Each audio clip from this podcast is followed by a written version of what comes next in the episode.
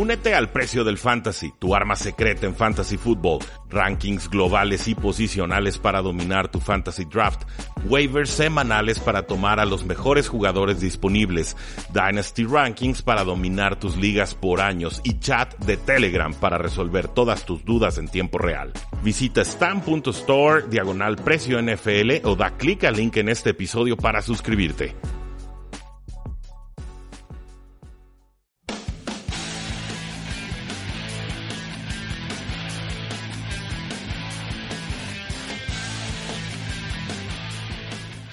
Saludos a todos y bienvenidos a Tres y Fuera, donde la NFL no termina y nosotros eh, tampoco. Mi nombre es Rudy Jassi y como podrán notar algunos, no tenemos todavía toda la potencia de voz. Estamos saliendo de una gripa marca Diablo que nos dejó la Ciudad de México, inmovilizados casi durante una semana.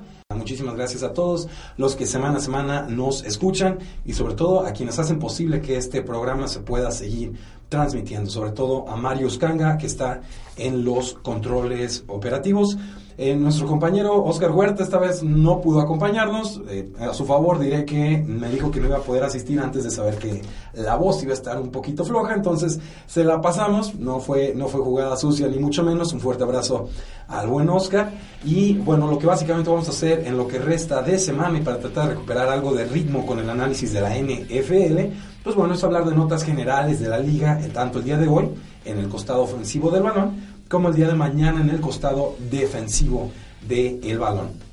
Ya a partir del día viernes, si la voz y los tiempos lo permiten, pues retomamos nuestro análisis de novatos, sobre todo con la ronda 4 y ronda 5 de este draft. Recuerden que ya llevamos un análisis bastante exhaustivo y completo del draft. Ya hablamos de la primera, de la segunda y la tercera ronda. Para los que no lo hayan escuchado, pueden escucharlo, descargarlo desde 3 y fuera NFL, el podcast que pueden encontrar en iTunes, en Spotify, en Tuning, en eBooks y en Stitcher. Asimismo, no olviden seguirnos en todas nuestras formas de contacto. Facebook, Twitter, Instagram, YouTube eh, y básicamente eh, también en Twitter mi cuenta personal, arroba paradoja NFL. Como siempre, muchísimas gracias a ustedes por su eh, preferencia.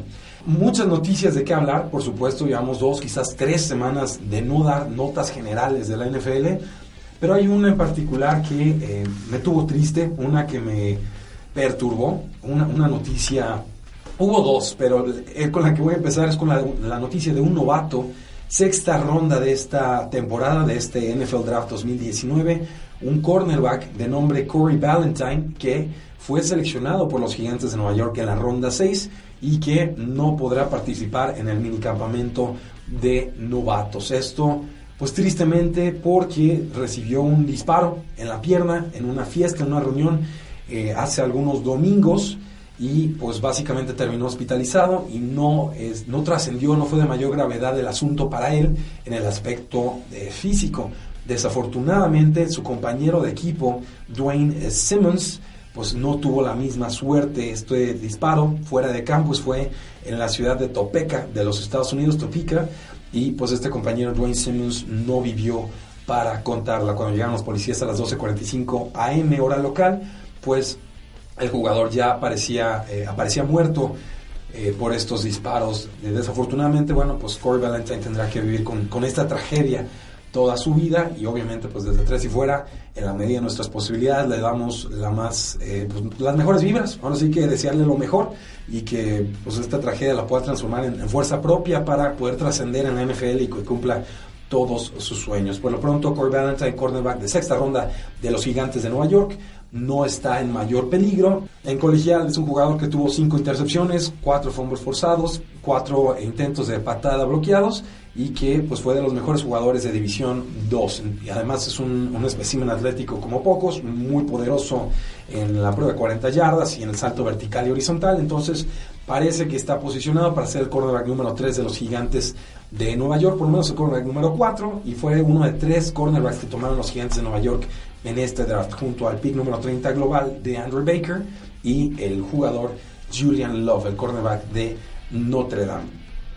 Eh, con noticias de head coaches, pues Jerry Jones ya se le abrieron los ojos, este dueño de los vaqueros de Dallas, y dice que no le van a ofrecer nuevo contrato a Jason Garrett, que está en su año de contrato, es decir, en su último año de elegibilidad con ese eh, contrato profesional que tiene con los Vaqueros de Dallas. Dice Jerry Jones, estoy satisfecho de dónde estamos en estos momentos con ese contrato. Eh, es algo que se va a negociar a futuro y sabemos que lo que tenemos que hacer es ganar, salir, salir al campo y ganar, lo cual básicamente significa que, pese a ser el head coach con la quinta mayor antigüedad entre los coaches activos, pues solamente tiene dos victorias de playoffs y que eh, parece que Jerry Jones ya no le va a estar regalando tiempo en la NFL. Entonces, o da resultados a la de ya, o seguramente veremos un nuevo entrenador en jefe para los Vaqueros de Dallas en la próxima temporada. Con noticias de quarterbacks y sobre todo quedándonos en tema con los Vaqueros de Dallas, James Slater de NFL Network reporta que los Vaqueros ya le hicieron una oferta firme al quarterback Dak Prescott y que simplemente están esperando una contraoferta. No es que necesariamente estén cerca en sus negociaciones, dice Slater, pero que los vaqueros se sienten muy cómodos con dónde se encuentran en este momento en cuanto a su posición negociadora y que están convencidos de que Dak Prescott es su futuro. En la página de Tres y Fuera en Facebook hacíamos la pregunta de ustedes le pagarían 30 millones de dólares a Dak Prescott por temporada y pareciera que la mayoría de los aficionados decían que no, que sería un error, que Dak Prescott no los vale, que no está al nivel de un Russell Wilson, de un Aaron Rodgers o de un Matt eh, Ryan. Eh, que esa segunda reflexión yo sí la comparto y la primera también porque yo no le pagaría 30 millones de dólares a Dak Prescott. Creo que eh, hay otras posiciones que reforzar en ese equipo y no creo que Dak Prescott sea de los que eleva el nivel de juego de sus compañeros. Es aguerrido, es inteligente, preciso en las zonas cortas del campo sobre todo, pero le falla muchísimo el pase profundo y en líneas generales creo que eh, no, es, no es alguien que haya trascendido, que haya demostrado realmente valer 30 eh, millones de dólares. Veremos en qué quedan estas negociaciones de los vaqueros de Dallas, pero eh, sabemos lo complicado que puede ser para las franquicias en la NFL competir cuando pasan de ese primer contrato de novato para quarterbacks a ese segundo contrato que se vuelve muchísimo más oneroso con Brian Flores, el head coach de los Delfines de Miami, nos dice que Josh Rosen va a tener que ganarse su puesto como quarterback titular del equipo. Y sí le creo, pero no creo que Ryan Fitzpatrick le vaya a hacer demasiada competencia. Mm, si llegase a ser titular Fitzpatrick, creo que le dura tres juegos y otra vez veríamos a un distinto quarterback. Recuerden que Josh Rosen llega a los Delfines de Miami a cambio del pick 62 global en este draft y una quinta ronda de la próxima eh, temporada. Yo sí todavía creo en Josh Rosen, creo en su potencial.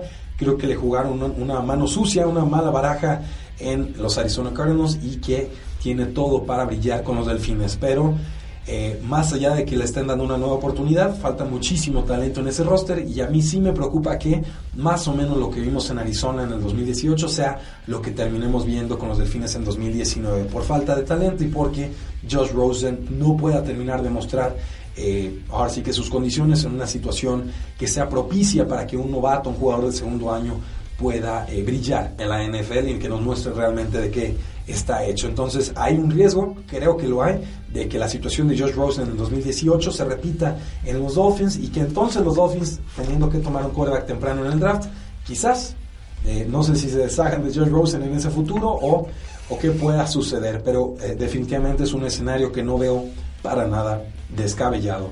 Con los Steelers, el quarterback Ben Roethlisberger firmó una extensión de dos años que lo tendrá con el equipo hasta el 2021. Ben Roethlisberger entraba a su último año de contrato con el equipo. Se sabía que había una extensión en, la línea, que se esperaba esta, esta renovación. Finalmente se da y estará con los Pittsburgh Steelers si todo sale bien hasta que cumpla los 39 años. Entonces, quizás algo que no le guste mucho a los aficionados de Steelers, pierden a Antonio Brown, que creo que ese divorcio ya estaba muy consumado, pierden a Le'Veon Bell y se quedan con Big Ben. Entonces, de esas tres grandes Bs que tantos nos presumieron en ofensivas de años pasados, Big Ben, quizás el, no sé si el más polémico, pero sí el, líder que no parece tan líder en algunos momentos, es quien finalmente gana la partida, consigue su renovación y se mantiene como el líder indiscutible de ese vestidor.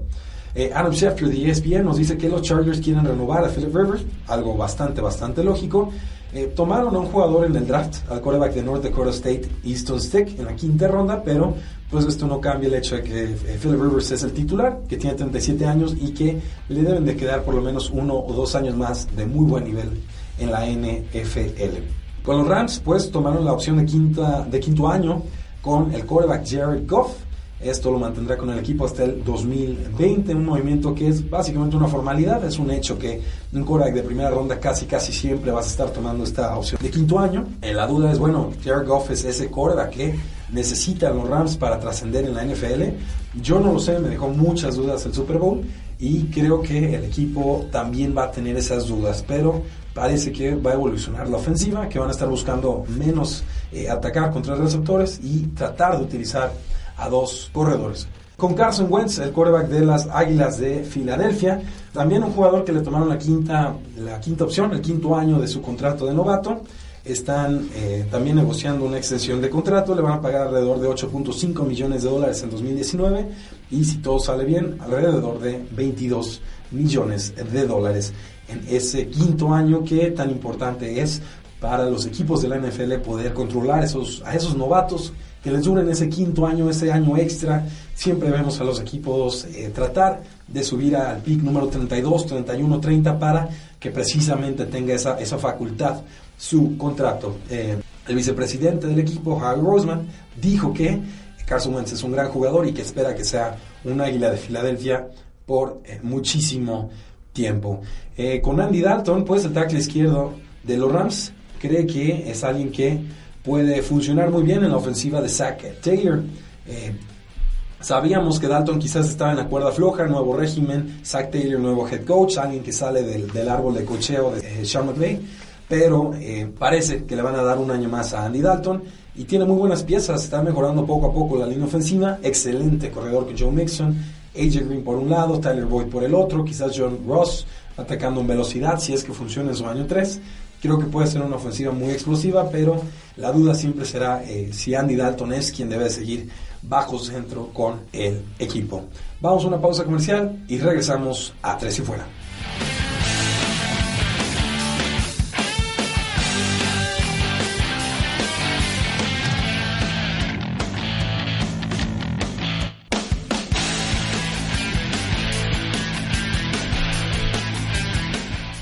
Regresamos a Tres y Fuera. Muchas gracias a todos los que se están conectando al Facebook Live. Nos dice Ángel Márquez, reportándome jefe. Saludos desde la Ciudad de México. Eh, muchas gracias por acompañarnos. Mario Martínez nos pregunta su análisis sobre los Titanes para esta temporada.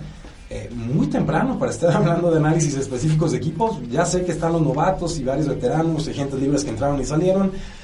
Eh, puedo adelantarte que va a ser una de las divisiones más complicadas en toda la NFL. Quiero mucho en lo que están haciendo los Indianapolis Colts en estos momentos. Houston siempre te puede dar el susto. No es una franquicia que me parezca tan bien dirigida.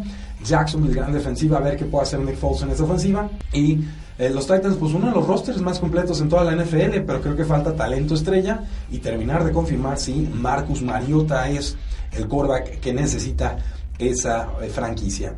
Le consiguió a AJ Brown, un receptor bastante eh, talentoso, pero pues podrá ser poco si el, equipo sigue tan enfocado en establecer el juego terrestre. Eh, con los Giants, el general manager Dave Gettleman, la piñata favorita de este programa, dice que a Manning le quedan muchos años como titular y que cuando jugó la temporada pasada demostró que aún le quedaba mucho en el tanque. Eh, yo no sé en qué tanque se asomó, pero en el tanque en el que yo me asomé no vi mucho para pensar que a Eli Manning le quedaran años como titular en la NFL. Ahora, eh, también ha reiterado que Eli Manning va a ser el titular en la temporada 2019 y que lo que busca es establecer un modelo estilo Green Bay en el que Eli Manning se convierte, digamos, en el Brett Favre y que eh, pues, el jugador que tomaron en la sexta global lo espere, el quarterback de, de Duke Daniel Jones, que esté esperando uno, dos o hasta tres años, que fue lo que sucedió en Green Bay, para entonces convertirse en titular. Me hablan mucho del modelo de Green Bay, aquí Dave Gettleman, antes habló del modelo de los Kansas City Chiefs. Eh, vamos, quizás de estos dos quarterbacks no se hagan uno, entonces yo, yo no, no le compro mucho sus teorías de modelos. Espero que le vaya bien a Daniel Jones y también, ¿por qué no? Espero que le vaya bien a Eli Manning, pero lo que yo he visto me dice que ya no le queda mucho, si es que le queda algo como titular en la NFL. Entonces, eh, mi más sincero pésame Gigantes de Nueva York porque creo que su general manager está muy desconectado de la realidad y esa es una excelente manera de tomar pésimas decisiones.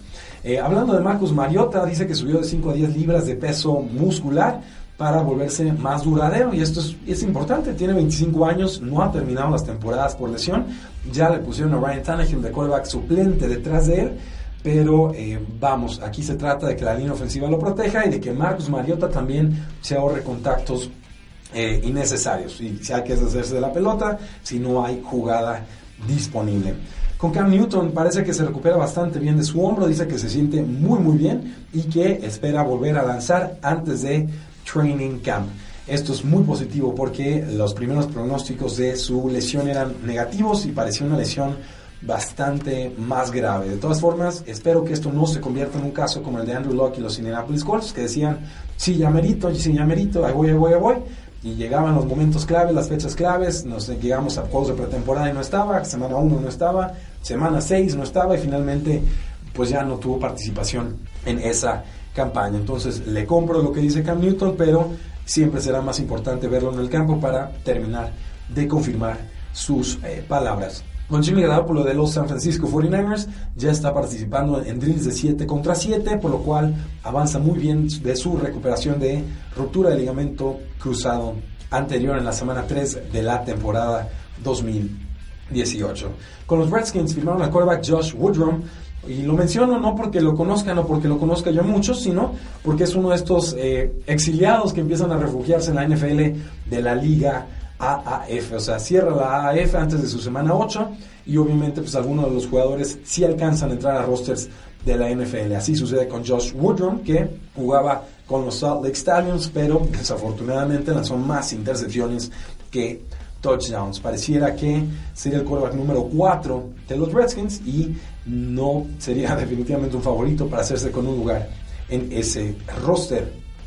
Eh, los Jets de Nueva York eh, tomaron en waivers al quarterback Luke Falk de los Delfines de Miami. Es una ex sexta ronda que pues estuvo con los Titans, no sobrevivió a los cortes, estuvo un rato de reserva con los Delfines de Miami. Un brazo para el training camp simplemente, no es un favorito para llegar al roster de 53 jugadores. Yo estudié a Luke Falk como jugador colegial y me dejó muy poco impresionado. Quien sí me dejó más impresionado fue Chad Kelly, pero estaba a punto de convertirse en el quarterback titular de los Broncos de Denver antes de meterse en problemas, parece que está en estado de ebriedad, se metió en una casa, se sentó en el sofá, se metió en líos y finalmente fue cortado por el equipo. Pues bueno, reaparece el nombre de Chad Kelly, el ex quarterback de Gómez, y ahora pareciera que pudiera ser el quarterback suplente de los Indianapolis Colts detrás de Jacoby Brissett, que entra a su año de contrato. Noticias sobre quarterbacks novatos, el ex agente Joe Corey nos informa, nos dice que Kyler Murray no puede tener una, cláusula anti-béisbol en su contrato con los Arizona Cardinals por un precedente y un acuerdo que existe entre la NFL y la NFLP. Y entonces parece que los Cardinals no van a intentar esta jugada. Eh, si tomaron a Murray es porque tienen garantías de que el jugador sí va a estar participando con ellos, pero pues obviamente siempre estará la duda de que si le va mal en la NFL querrá dar el brinco de vuelta a la MLB, que lo puede dar en cualquier momento. Eh, no lo creo, no lo apuesto, pero es un escenario posible. Por último, eh, Manish Mehta del New York Daily News nos dice que por lo menos un equipo le pidió al quarterback Daniel Jones, que fue tomado sexto global por los Giants, que se probara como ala cerrada porque eh, no creían que fuera un buen quarterback y no creían que perteneciera en esa posición en la NFL. Obviamente los gigantes de Nueva York no están de acuerdo y pues la apuesta será ver si pueden desarrollarlo para que se convierta en el quarterback titular de la franquicia. Con Todd Gurley, el corredor de Los Ángeles Rams, dice que se siente bastante bien de su lesión de rodilla, pero los movimientos que han hecho los Rams hasta el momento en la posición de corredor nos hacen pensar que va a ser menos utilizado Todd Gurley en esta próxima temporada. Sorprendieron, tomaron a Malcolm Brown, un jugador que se les iba, igualaron una oferta de contrato y luego usaron el pick número 70 en Daryl Henderson, un novato sumamente explosivo que atrapa muy bien los pases desde el backfield. Entonces, eh, para los que quieren usar a Todd Gurley en ligas de fantasy football, les voy avisando que creo que su carga de trabajo va a ser por ahí de un 15 o un 20% menor al de la temporada pasada, como mínimo. Eh, con los Tampa Bay Buccaneers nos dice Jason Litch, el general manager, que Ronald Jones es el jugador que más ha impresionado al, coach eh, Bruce Arians, al nuevo head coach de esta franquicia. Recordarán Ronald Jones, novato el año pasado, una de las peores temporadas de novato que recordemos, nunca pudo establecerse como titular, muy baja producción, 77 yardas en 30 toques de balón. Está de suplente detrás de Peyton Barber y de Jacquizz Rogers.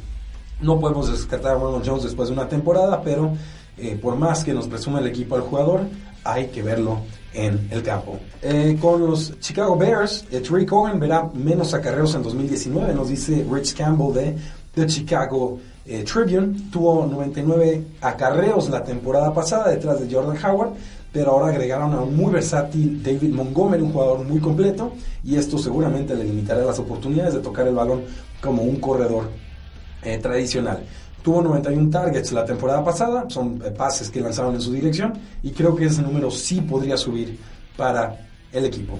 Con los Indianapolis Colts firmaron al corredor Spencer Ware, a quien a mí me gustó bastante, un año 1.3 millones de dólares de contrato, se había tardado muchísimo en firmar, me parece bastante mejor que muchos corredores que ya habían firmado en esta agencia libre. Será suplente, no creo que le quite la titularidad a Marlon Mack con los eh, Browns. Nos dice el general manager John Dorsey que, una vez más, que no están interesados en cambiar a Duke Johnson. Dicen, les digo siempre y no me escuchan, Duke Johnson es un jugador viable para esta organización, es muy talentoso y, la, eh, los Browns piensan utilizarlo, tienen planes para él. Le creo, pero no le creo. Sí le creo que si se tienen que quedar con el jugador, lo van a tratar de aprovechar, pero esto más bien me dice que no han conseguido una oferta de cambio que los convenza para que entonces quede Nick Chubb y Kareem Hunt detrás de él como el corredor 1 y 2 del equipo. Con los Raiders, pues desafortunadamente Isaiah Crowell se rompe el, tendón de Aquiles, está ya en reserva de lesionados, eh, se va a perder todo el 2019, es una, es una tragedia para el jugador.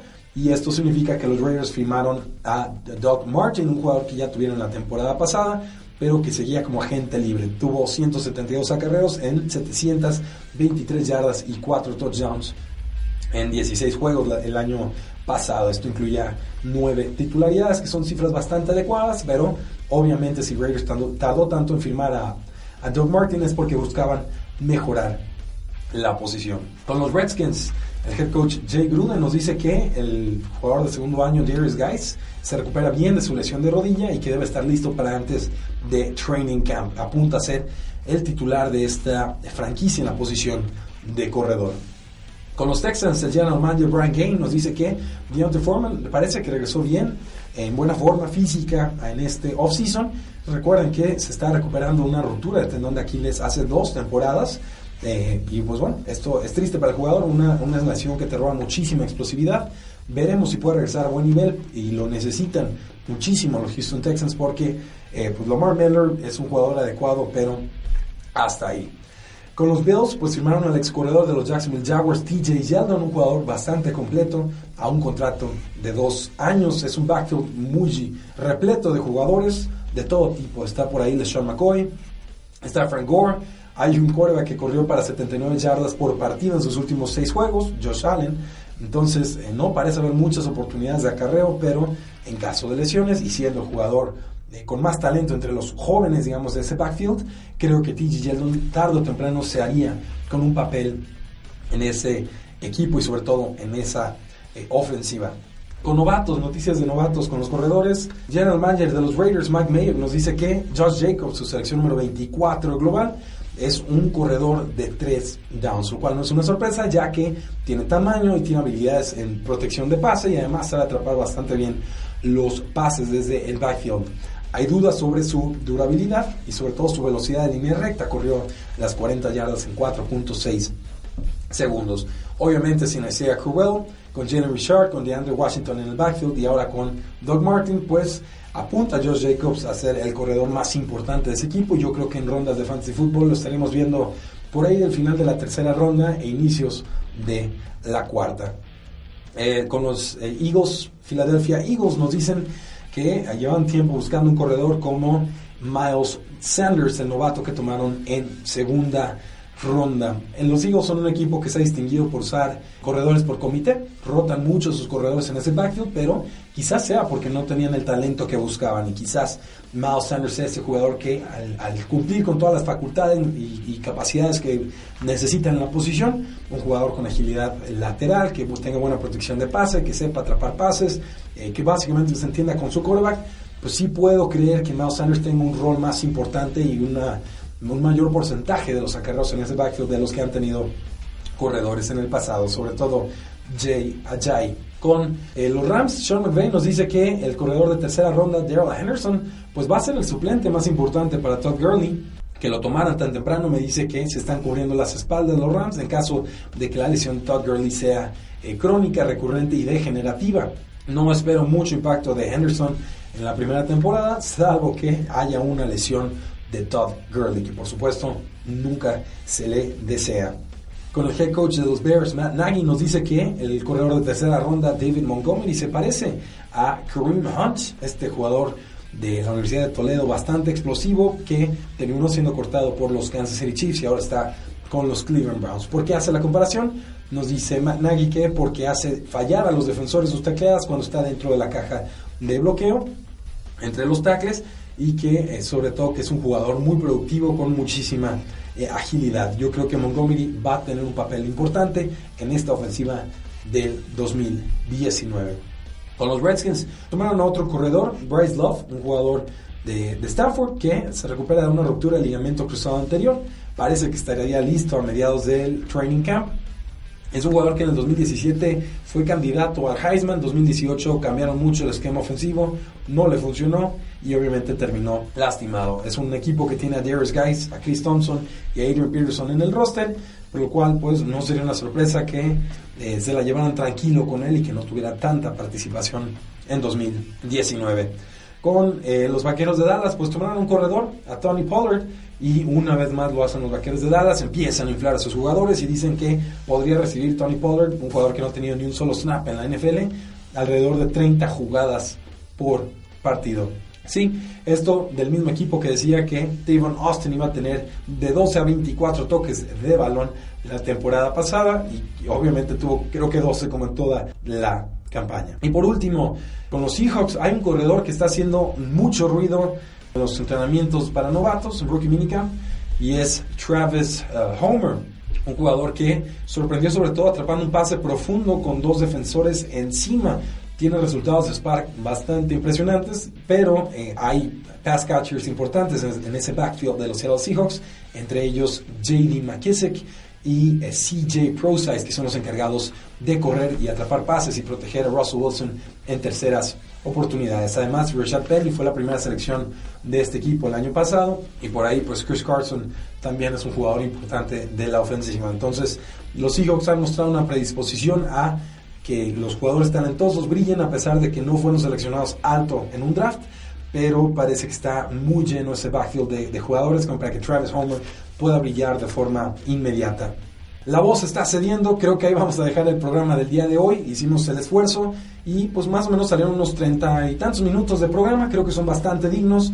El día de mañana entonces le estamos eh, dando información sobre receptores, sobre alas cerradas y sobre linieros ofensivos el día del viernes estaremos platicando sobre noticias generales de defensas y el fin de semana, como no, ya empezamos de nuevo con nuestro análisis de novatos en la cuarta y quinta ronda del NFL Draft. Muchísimas gracias por habernos escuchado. La NFL no termina y nosotros tampoco. Tres y fuera.